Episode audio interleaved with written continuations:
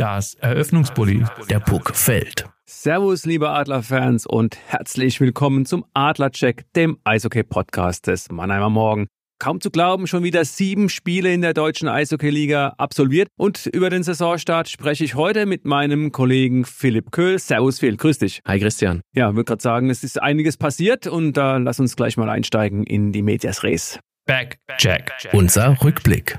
Phil, es waren ein paar emotional gefeierte Siege dabei. Erst 5 zu 4 in Frankfurt, dann der Sieg 4 zu 3 in Köln.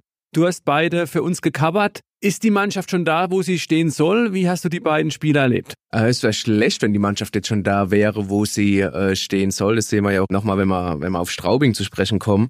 Aber äh, die Mannschaft ist auf jeden Fall sehr, sehr gut in die Saison gestartet. Du hast natürlich in Schwenningen ähm, eine Niederlage kassiert, um nochmal ganz kurz auszuholen. Äh, nach Penaltyschießen hast du aber trotzdem gepunktet. Gibt einfache Auftakte als in Schwenningen, gerade nach einer, wenn du CHL davor gespielt hast, dich dann so ein bisschen umzustellen. Schwenningen hat's auch sehr, sehr gut gemacht. Und dann hast du ja ein Highlight nach dem anderen gehabt. Du hast München zu Hause gehabt, du hast Berlin zu Hause gehabt, die hast du beide geschlagen. Dann kam das Derby von dir angesprochene in Frankfurt da hast du wirklich mindestens 30 Minuten, vielleicht sogar 35 Minuten derart dominiert. Das muss man in der Deutlichkeit sagen. Ähm, das war schon sehr, sehr beeindruckend. Das war mit das beste Eishockey, was man vielleicht die vergangenen Jahre auch in Mannheim gesehen hat seit der Meistersaison.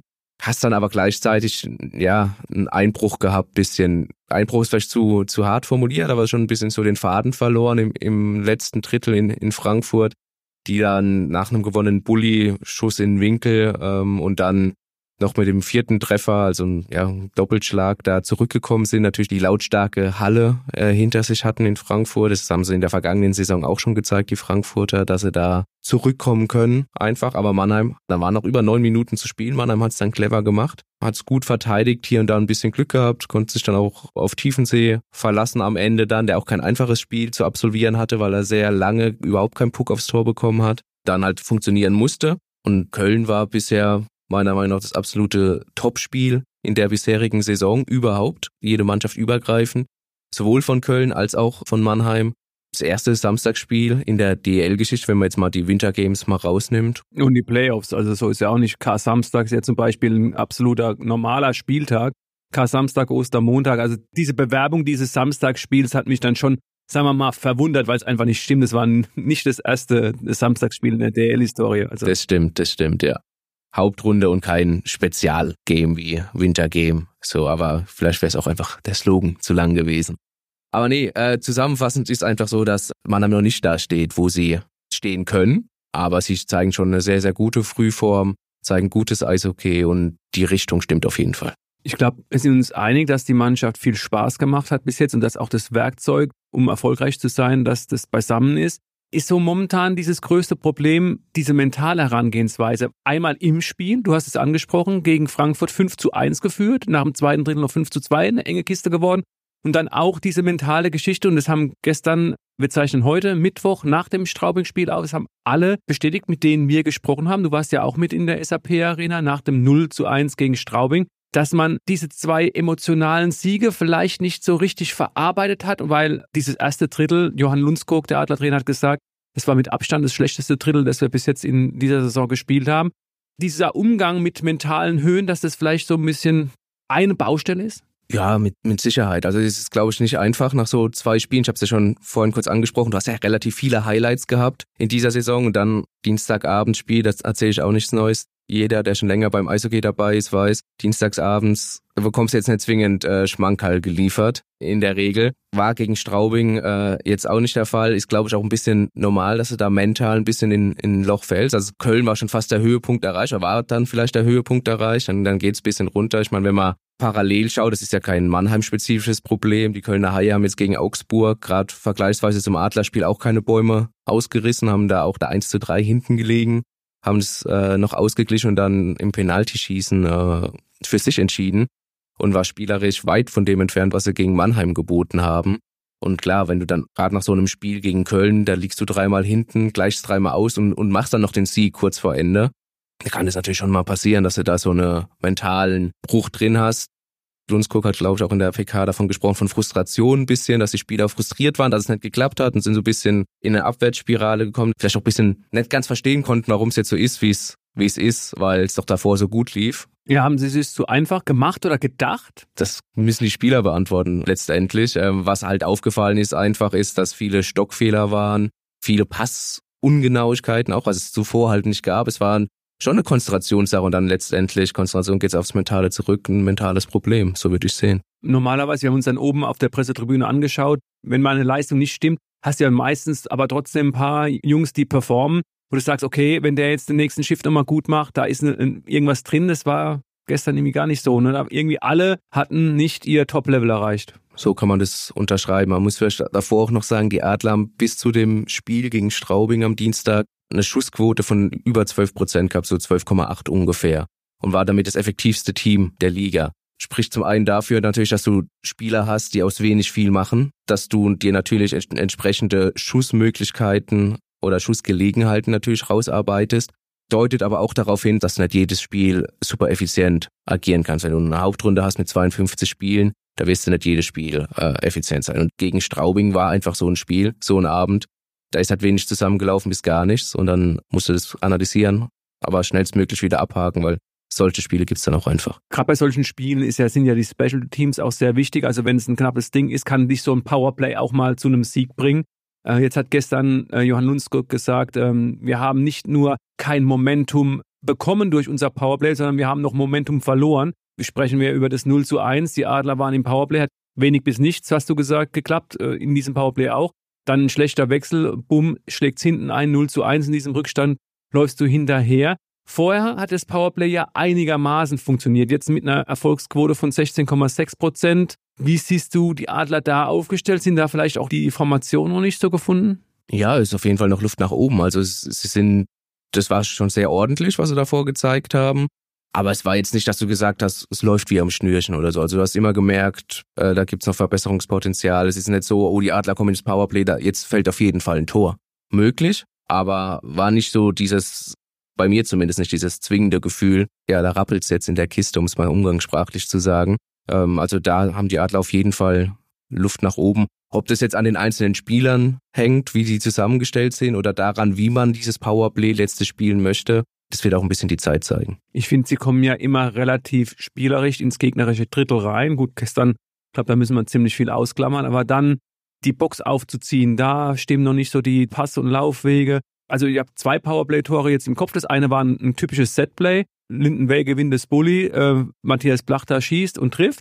Und das andere, das war das Blachter-Tor, ich glaube, in Frankfurt. Ähm, das war auch 5 gegen 3 Powerplay. Ne? Das sind so Sachen, die einem auffallen. Aber aus der Box, dass man mal den Gegner auseinander nimmt und dann vielleicht auch mal von der blauen Linie abgefälschtes Ding, ist bis jetzt noch, noch nicht passiert, ne? Oder kaum. Iserlohn hast du noch gehabt, als David Wolf getroffen hat, vorm Tor stehend.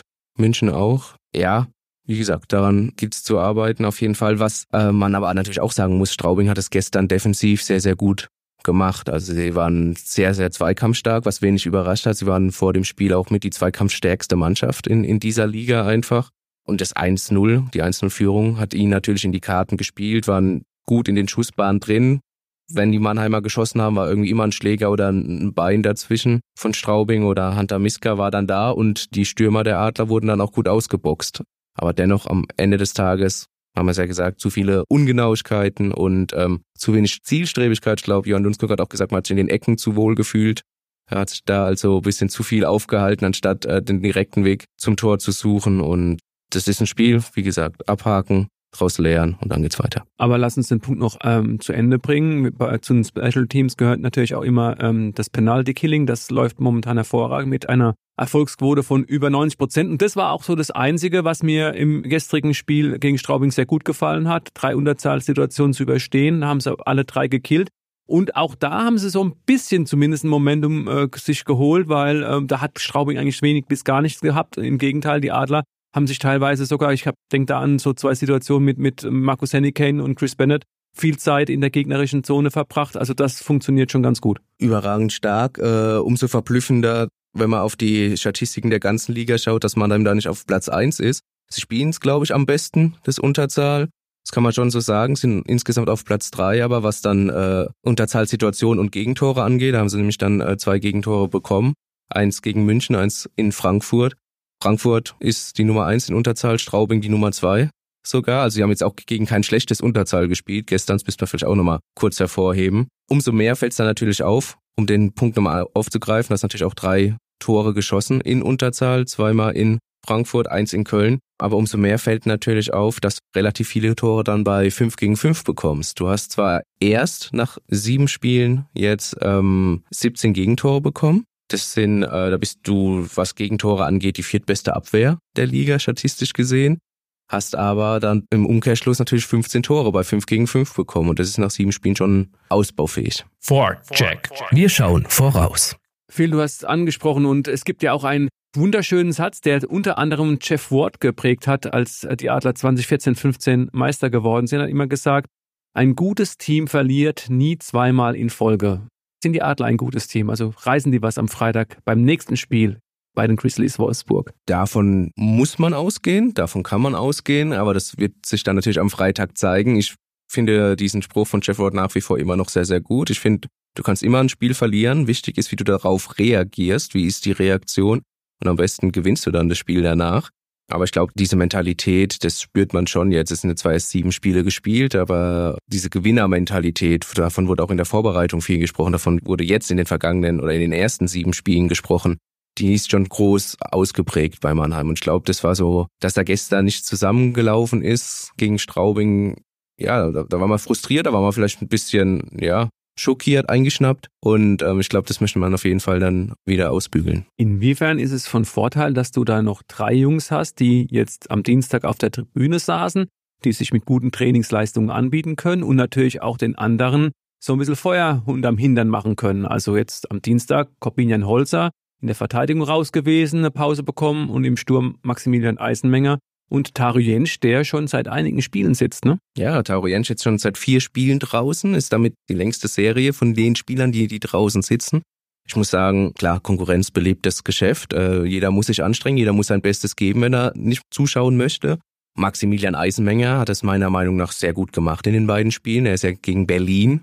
Das war der vierte Spieltag. Hat er das erste Mal gespielt, da ja mit einem Tor. Er hat den Puck zum Tor gebracht. Letztlich war es ein Berliner und äh, einer Vorlage, auch in Frankfurt, sehr giftig gespielt, sehr körperlich gespielt, der auch das äh, 0-1 von Jordan Swartz äh, provoziert, als er den Frankfurter zum Fehlpass verleitet hat durch sein hartes Vorchecking. Und jetzt die vergangenen beiden Spiele raus, ich kann mir schon vorstellen, dass am, am Freitag wieder eine Alternative ist. Oder allgemein, im, im Vorstellheft haben wir auch geschrieben, bei uns in der Sonderbeilage des Mannheimer Morgen zu den Adlern, Maximilian Eisenmenger ist mehr als eine Alternative. Und äh, ich glaube, das hat er bis jetzt auch bestätigt um auf deine Frage zurückzukommen, kann nur von Vorteil sein für die Adler, wenn sie da durchrotieren und wenn jeder weiß, klar, es gibt den einen oder anderen Spieler, der ist gesetzt, aber der Rest, der, der muss sich strecken, um dann am Spieltag auch auf dem Eis zu stehen. Johann Lundskog hat es ja auch im Gespräch äh, unter dreien, wie man so schön sagt, also nach dem Ende der offiziellen Pressekonferenz auch angedeutet, dass es definitiv eine Überlegung ist, da den einen oder anderen personellen Wechsel durchzuführen.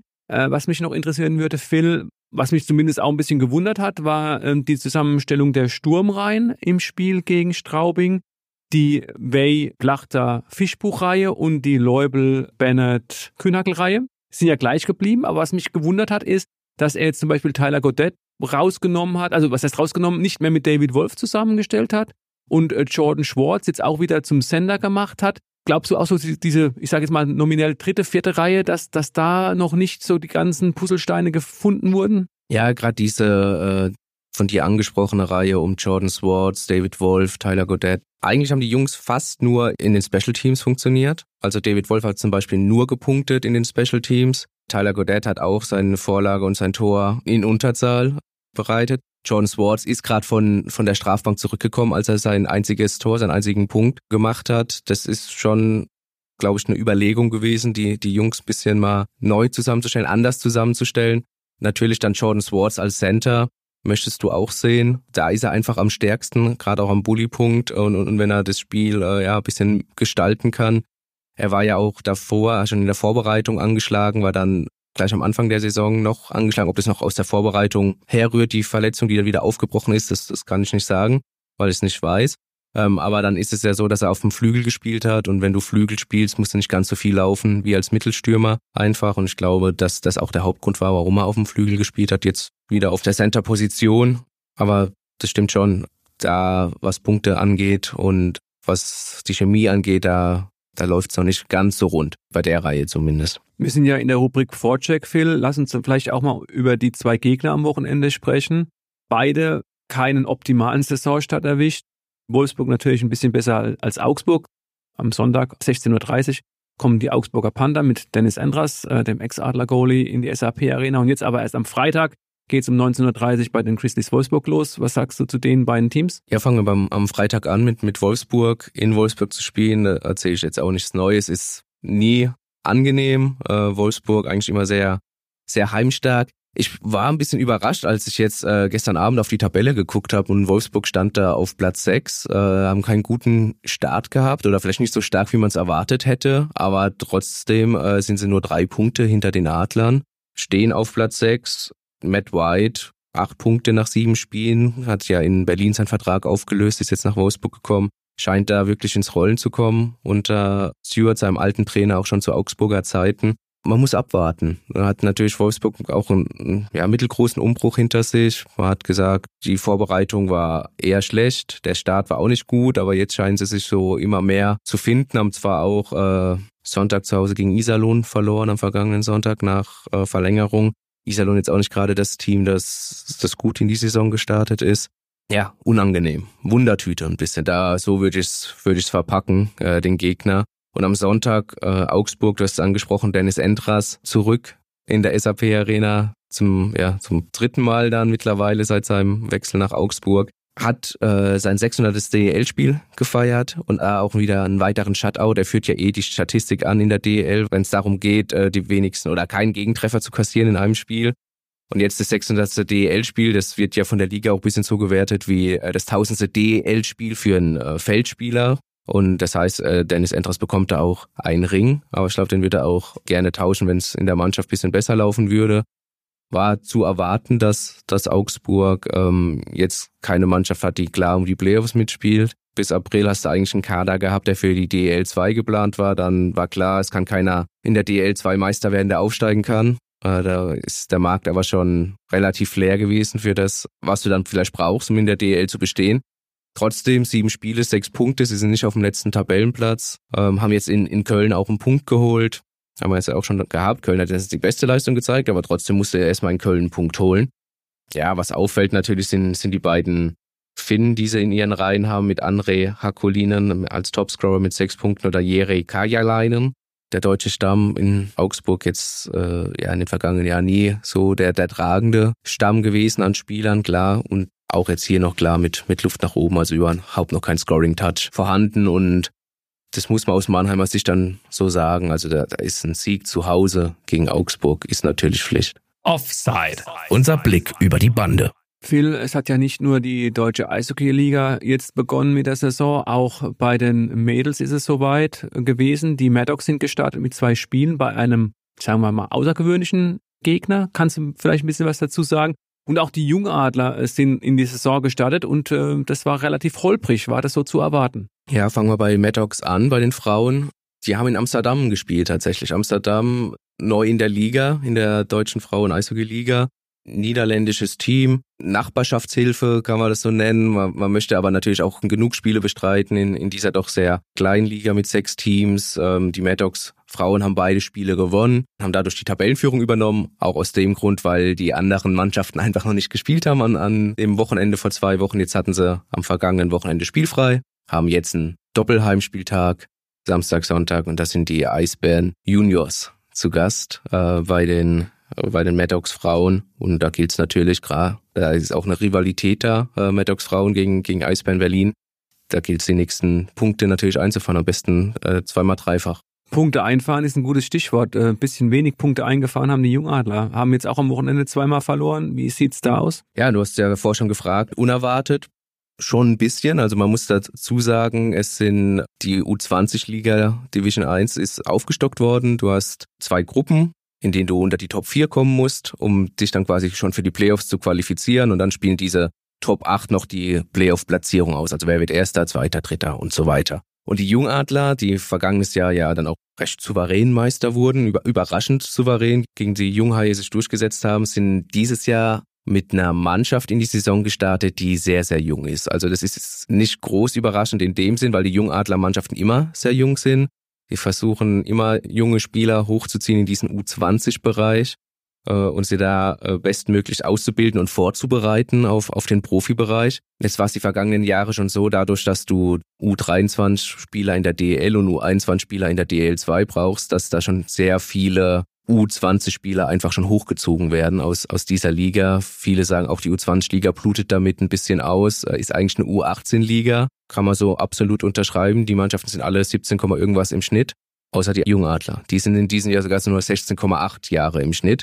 Das merkst du natürlich hier an der einen oder anderen Stelle schon körperlich. Ich glaube, dass da manche Jungs einfach noch brauchen, um, um besser reinzukommen. Du hast es angesprochen, Krefeld, ähm, jetzt in dieser Gruppe A, in dem die Adler drin sind, Tabellenerster, spielen sehr, sehr gutes Eishockey, haben zwei Spiele mehr als die Jungadler bestritten, aber auch, ich glaube, acht Punkte mehr geholt, jetzt durch die zwei Siege in, in Mannheim. Das ist ein Prozess, den, den die Jungadler meiner Meinung nach da gehen müssen. Sie müssen nur aufpassen, dass sie äh, den Absprung hinbekommen, um jetzt mal das Bild vielleicht vom, vom Skisprung zu nehmen, dass sie da am, am Schanzentisch richtig abspringen, um halt in diese Achtergruppe reinzukommen.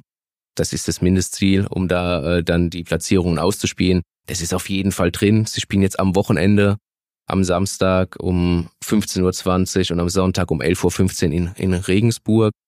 Die sind in ihrer Gruppe momentan Tabellenletzter, aber jetzt nicht komplett abgeschlagen, sondern absolut auf Tuchfühlung. Haben auch das älteste Team in, in dieser ganzen U20-Liga mit 17,8 Jahren. Nochmal kurz zur Erinnerung, die Adler haben im Schnitt von allen gelisteten Spielern 16,8 Jahre, also ein ganzes Jahr älter wird eine harte Aufgabe, gerade physisch, aber spielerisch sind die Jungadler auf jeden Fall in der Lage, da in näherer Zukunft auch wieder mehr ein Wörtchen mitzureden und dann in den Playoffs werden die Karten eh neu gemischt. Overtime. Wir gehen in die Verlängerung.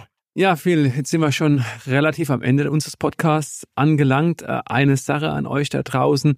Wer häufiger unter mannheimer-morgen.de slash Adler vorbeischaut, hat es bestimmt schon gesehen. Seit einigen Tagen, einigen Wochen gibt es ein Adler-Abo. Phil, hast du denn schon eins abgeschlossen? Ja, absolut, natürlich habe ich ein Adler-Abo. Das ist ja keine Frage als Berichterstatter.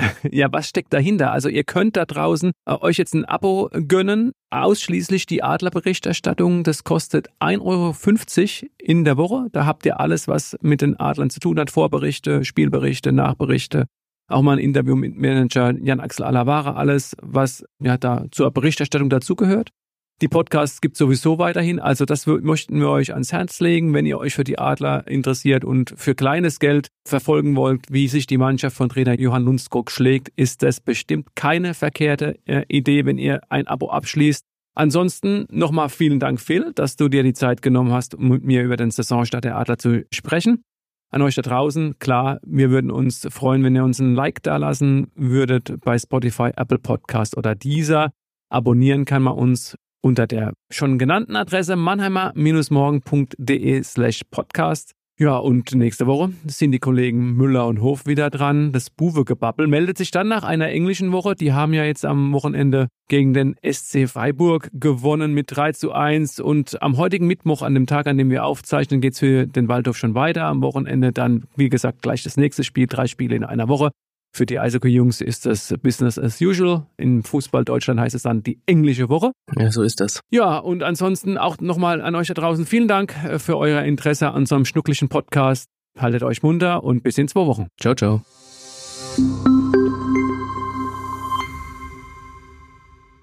Ein Podcast des Mannheimer Morgen.